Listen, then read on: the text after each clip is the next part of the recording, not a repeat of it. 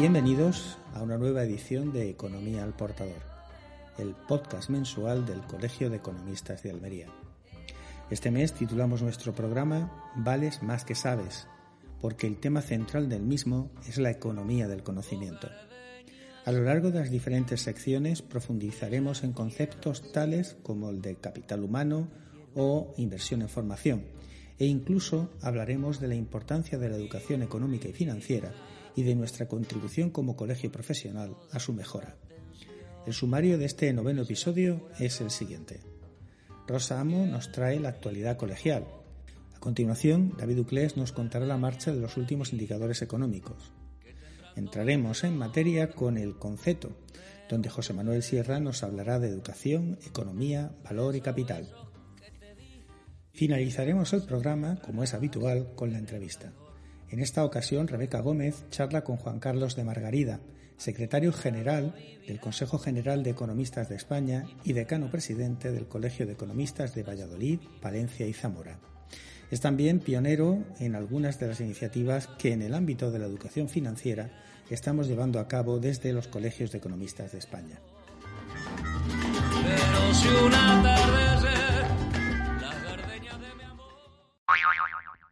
En lo que a la actividad colegial respecta, nos encontramos ya a pleno rendimiento.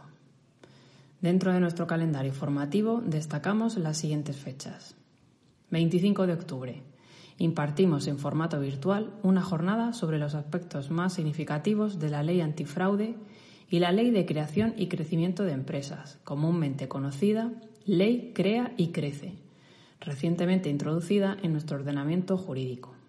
26 de octubre tiene lugar la primera sesión de nuestro curso de experto en contabilidad pública local. 27 y 28 de octubre. Celebramos la decimoquinta edición de las jornadas de Derecho Concursal y Societario. 3 de noviembre. Analizamos las cuestiones controvertidas que plantean actualmente los procedimientos de gestión tributaria en formato online. En el ámbito lúdico-deportivo destacamos la ruta de senderismo organizada el 23 de octubre en La Roya y Sierra de los Filabres. Por último, os recordamos que hasta el próximo 31 de octubre se encuentra abierto el plazo para hacer llegar las candidaturas del Premio Economía 2022. Como siempre, podéis ampliar esta información consultando nuestra web economistasalmería.es.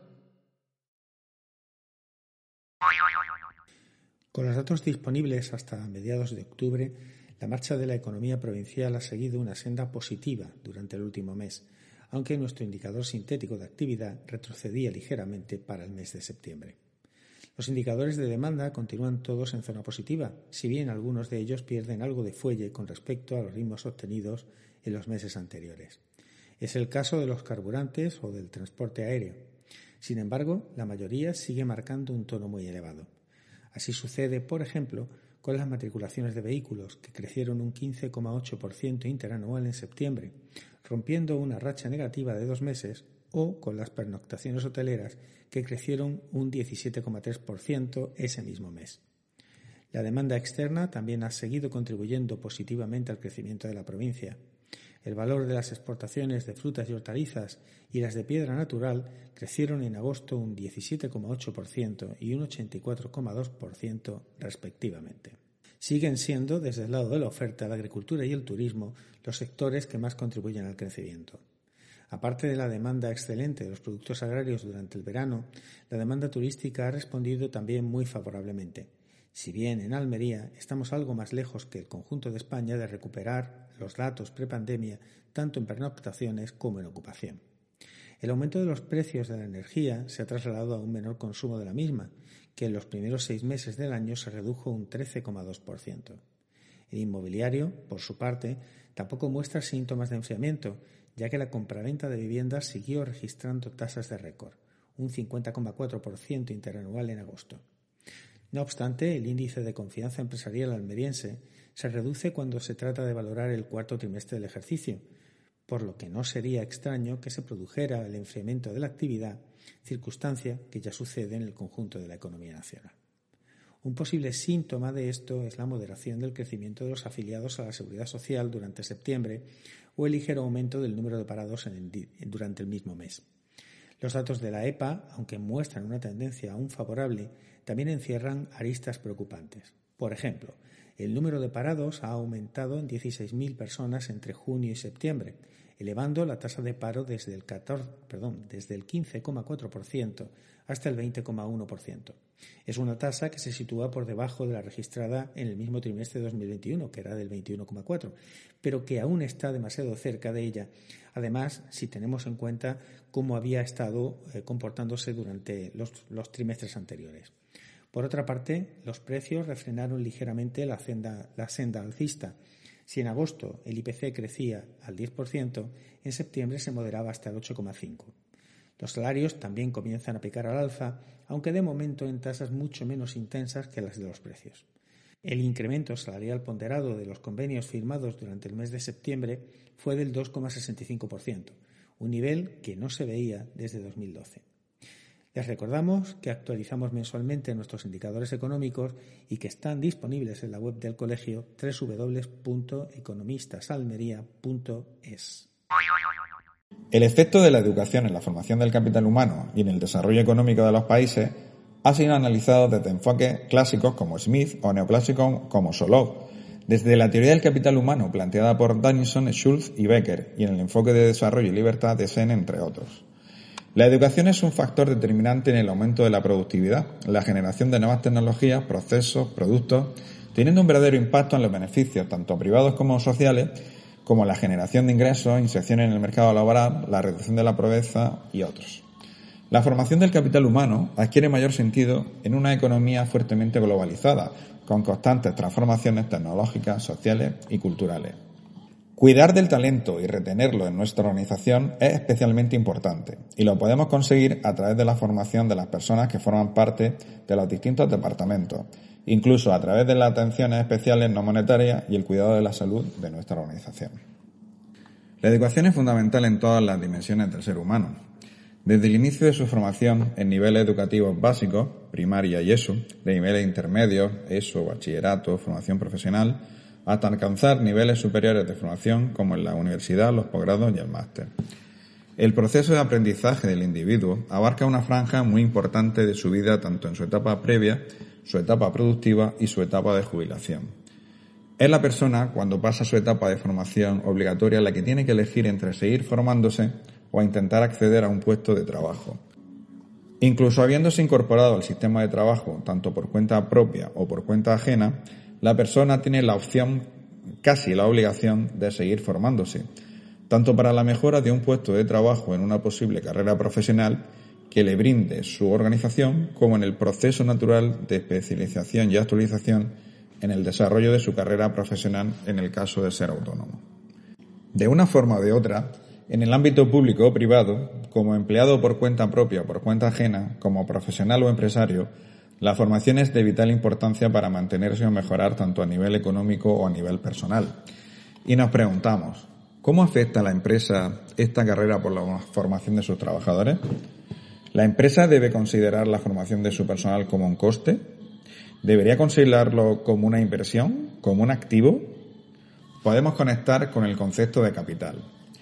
¿Qué entiende la empresa que es el capital humano?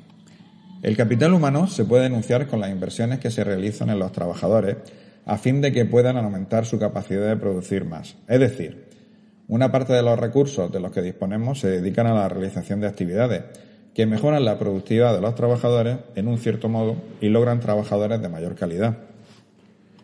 También podemos entender el capital humano de un sujeto determinado como el valor actual de todos los beneficios que espera recibir esa persona por las actividades laborales que realiza hasta que finalmente decide dejar de trabajar.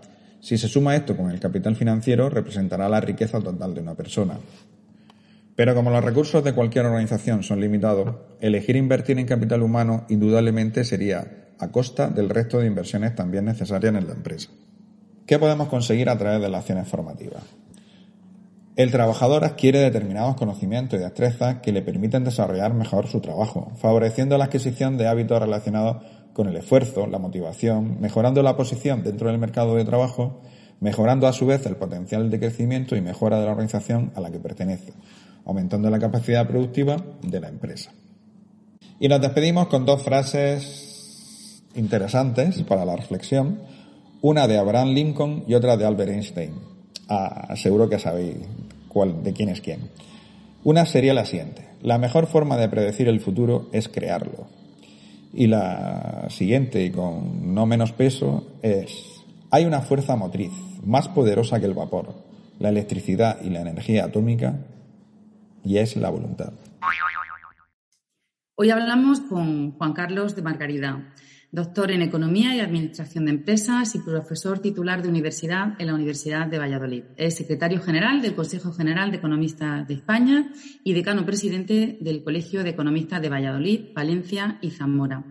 Además, Juan Carlos es experto de las Cortes de Castilla y León en el Consejo Económico y Social, presidente de la Comisión de Economía de la COE en Valladolid, director del Servicio de Estudios Económicos de Castilla y León, ECOBA Estudios, y analista económico habitual en distintos medios de comunicación.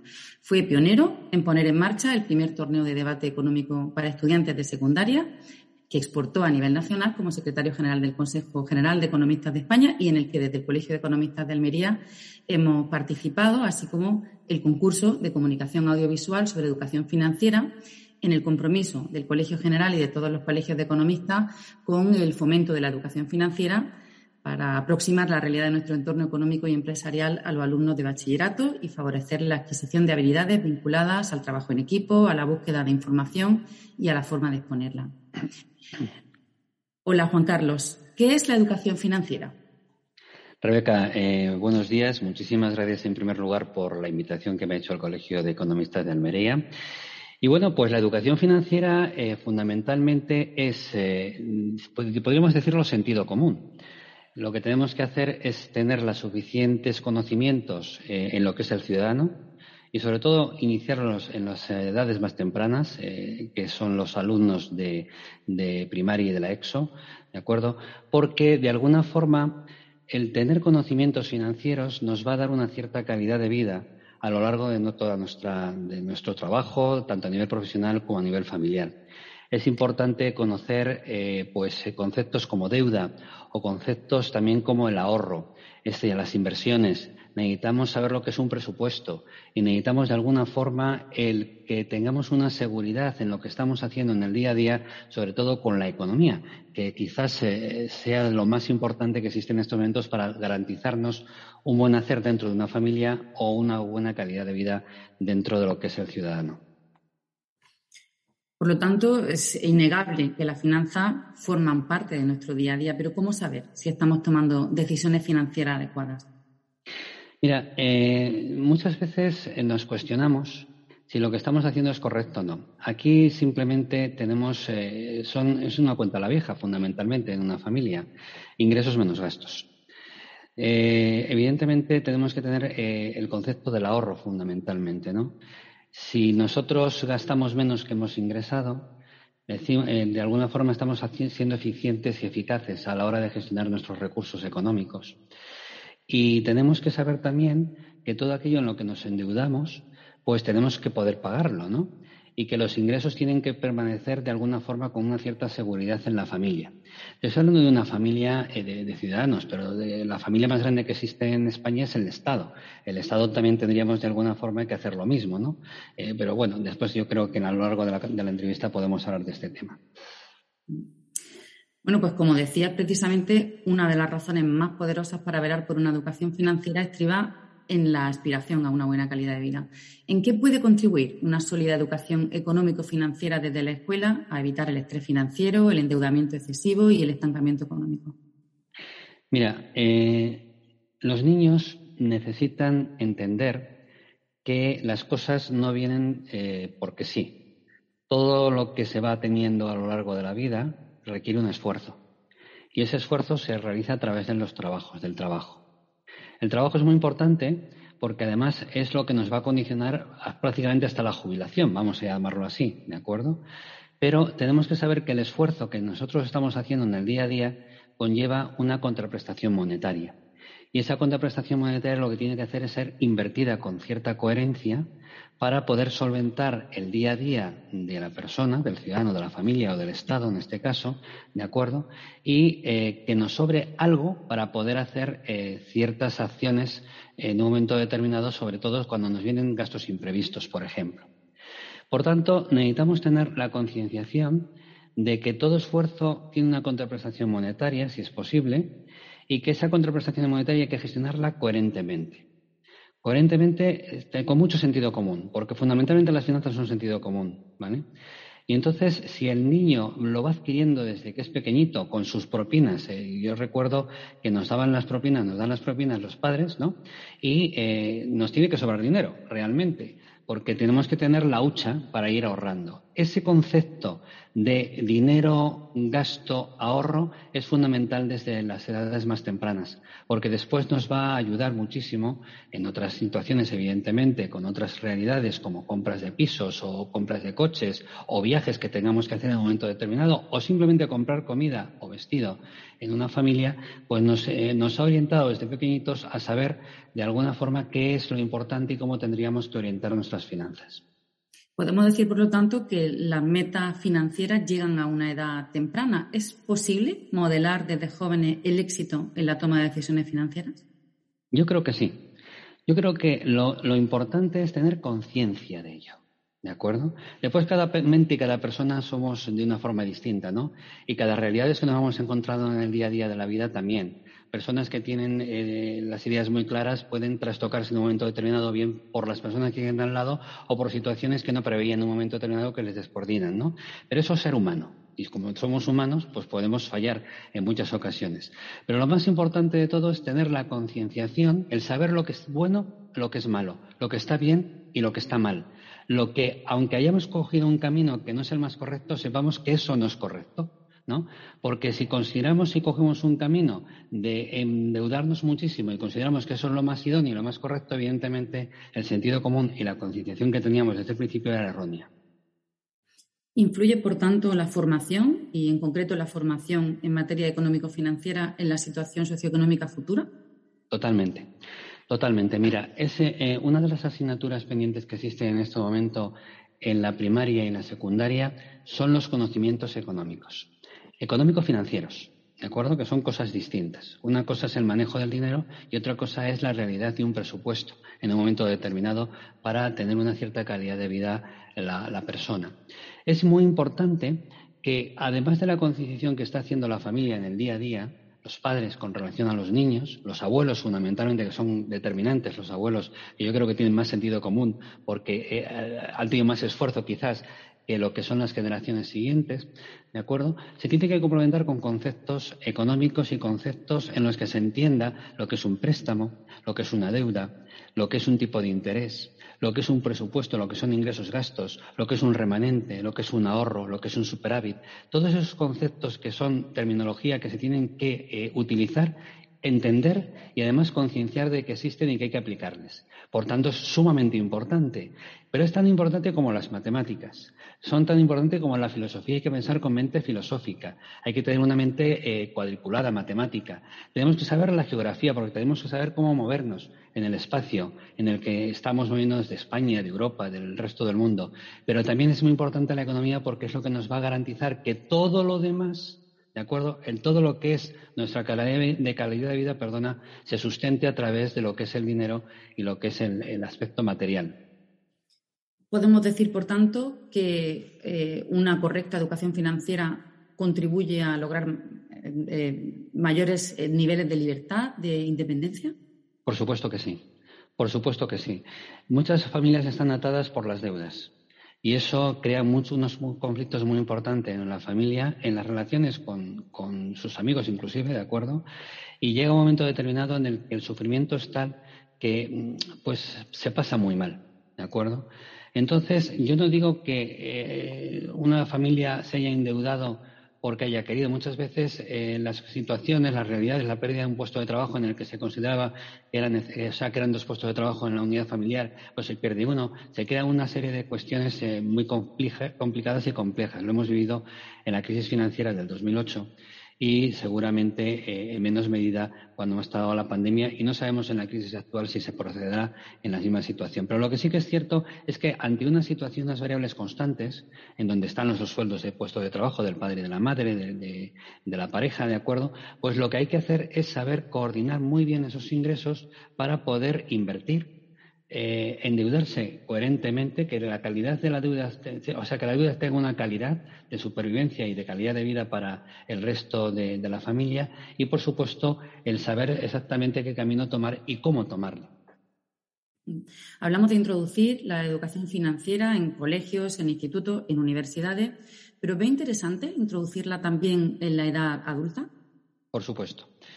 Mira, eh, nuestros, eh, nuestros eh, abuelos, las personas mayores actualmente, más que nuestros abuelos, las personas mayores, sus conocimientos económicos han sido el sentido común. Sabían perfectamente hasta dónde se podía llegar o hasta dónde no se podía llegar. Pero cuando se relacionaban con las entidades financieras se perdían. Ha habido muchos productos financieros que han sido aplicados y asesorados que eh, no eran los idóneos para esa familia. A lo mejor sí para otra, pero no para esa persona. ¿De acuerdo? Entonces, una cuestión es la percepción que tiene una entidad financiera con respecto a tu situación económica y familiar, y otra cosa es tu realidad, que tú la sabes perfectamente y que sabes hasta dónde puedes llegar porque el que mejor se conoce es tú mismo, en todo momento. Entonces, no significa que la entidad financiera haya obrado mal, simplemente que a lo mejor no tenía todos los datos eh, de conocimiento para poder aplicar esa inversión a esa persona concreta. ¿De acuerdo? Y tener que esa persona concreta acceder a esa inversión y no a otra.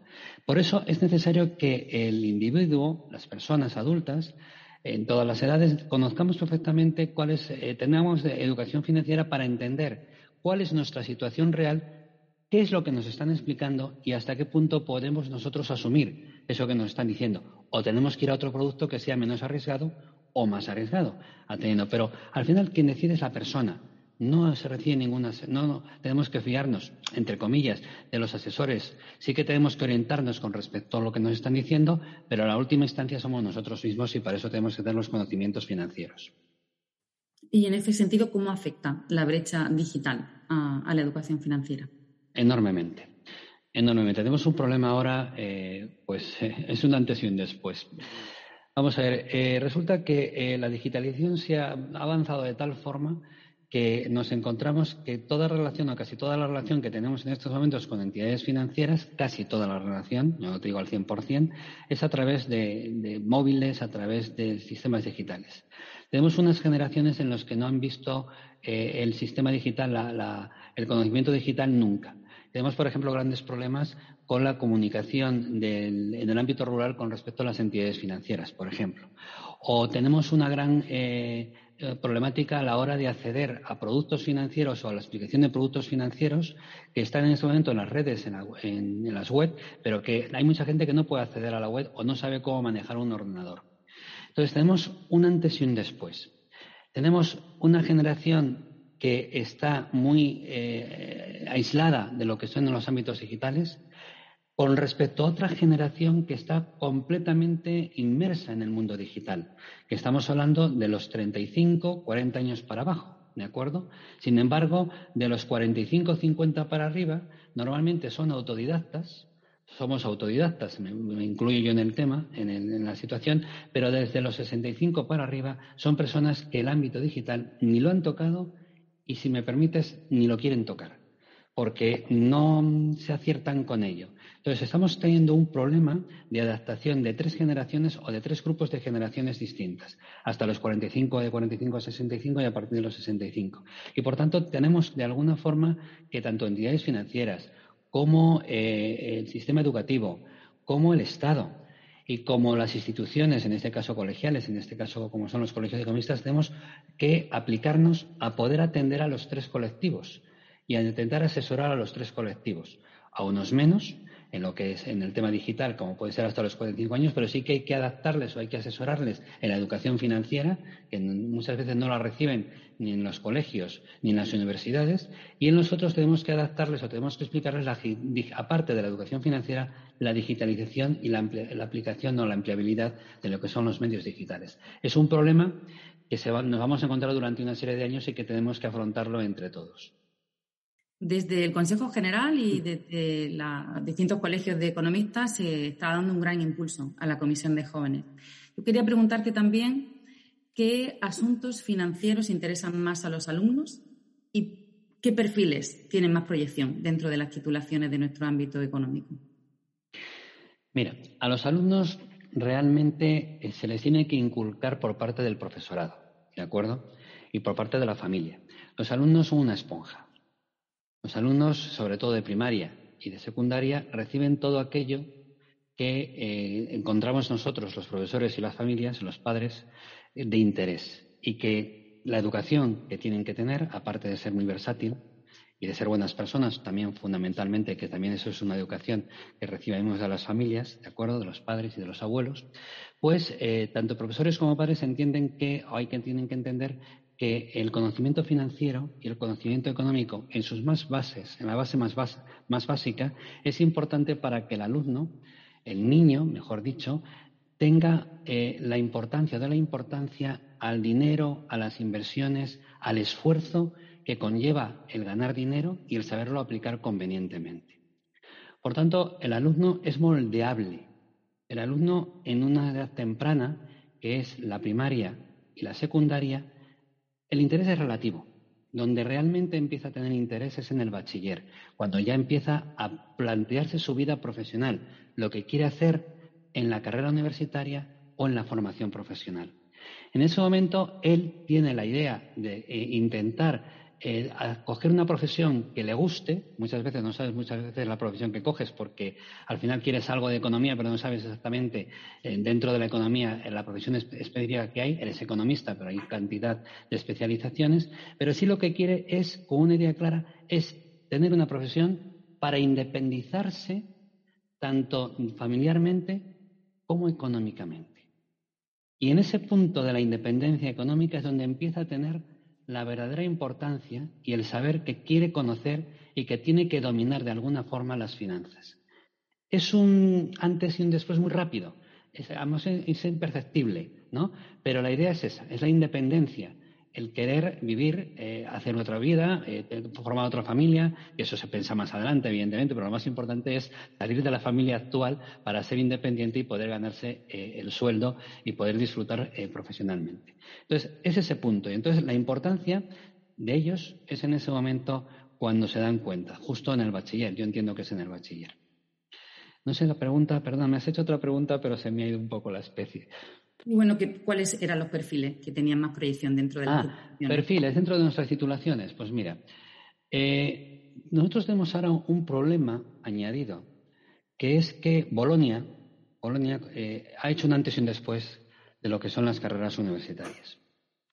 Bolonia es muy buena porque Bolonia lo que hizo fue que la lección magistral, que era lo que se sustentaba, lo que el conocimiento de las licenciaturas antiguas, pues quedara un poco al margen que lo importante eran la combinación de tres factores, que era la metodología, los conocimientos, después lo que eran las competencias, que es la aplicación de esos conocimientos que fueron aplicados a la realidad empresarial, en nuestro caso, dentro de lo que son las carreras económicas, ¿de acuerdo? Ciencias económicas y empresariales, y finalmente las habilidades.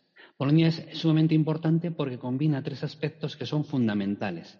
Una persona tiene que tener conocimiento en economía, tiene que saber aplicarlo a la realidad y tiene que tener la habilidad para reuniones, liderar, eh, hacer una serie de cuestiones en donde sea un valor añadido para la organización y para la propia persona que va a crecer constantemente con la experiencia y con la práctica que está desarrollando.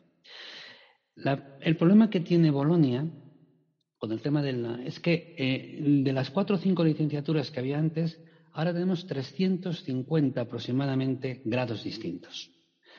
Grados eh, que están muy especializados. Muy especializados de tal forma, excepto los de ADE, que el grado de ADE es generalista, o el de Economía, que es generalista, todos los demás grados son muy especializados. Lo que antes hacía una licenciatura y después nos especializábamos en un máster, ahora tenemos muchos grados especializados y de alguna forma cuando acabamos el grado tenemos que hacer un máster MBA para tener una concepción global de lo que es el ámbito económico y de los conocimientos económicos. ¿De acuerdo? Entonces, ¿cuál es lo importante? Pues yo creo que en estos momentos es lo que el tipo de interés que tenga el alumno, si va por finanzas, si va por banca, si va por auditoría o contabilidad, si va por la economía en general, si va por una serie de especializaciones que tiene. Pero tiene que darse cuenta que se está formando en una especialización y que tiene después que ampliar su capacidad mental en lo que es la economía en general, porque tiene que pensar en términos económicos, especializados, pero con la, mentalidad económica. Entonces, ¿cuáles son las líneas o eh, los, los dados más interesantes? Cada uno puede elegir lo que mejor le venga. Ahora la gran ventaja es que tienes muchos, muchas especializaciones para poder elegir. Pero es fundamental también que después tengamos el conocimiento generalista, porque sin el conocimiento generalista se nos va un poco la concepción de lo que es la economía en su totalidad. Pues muchas gracias, Juan Carlos. Encantada de haber compartido contigo estos minutos. Espero que vaya muy bien en el concurso audiovisual eh, y te emplazamos a hablarnos de los resultados del concurso en los próximos meses. Muchas gracias. Rebeca, un placer y muchísimas gracias al Colegio de Almería por haberme invitado a este podcast. Muchísimas gracias a vosotros. Gracias. Ha sido todo por hoy. Como siempre, la banda sonora la ha puesto la milonga flamenca con su versión de dos gardenias. El indicativo nos lo han diseñado los amigos de Caricia Studio y el trabajo de pico y pala lo hemos aportado desde la Junta del Colegio. Os invitamos a mandarnos vuestras sugerencias y propuestas de colaboración, bien a través del correo del colegio, bien a través de nuestras redes sociales. Los enlaces y direcciones los tenéis todos en la web del colegio, www.economistasalmería.es. Nos volvemos a escuchar en un mes.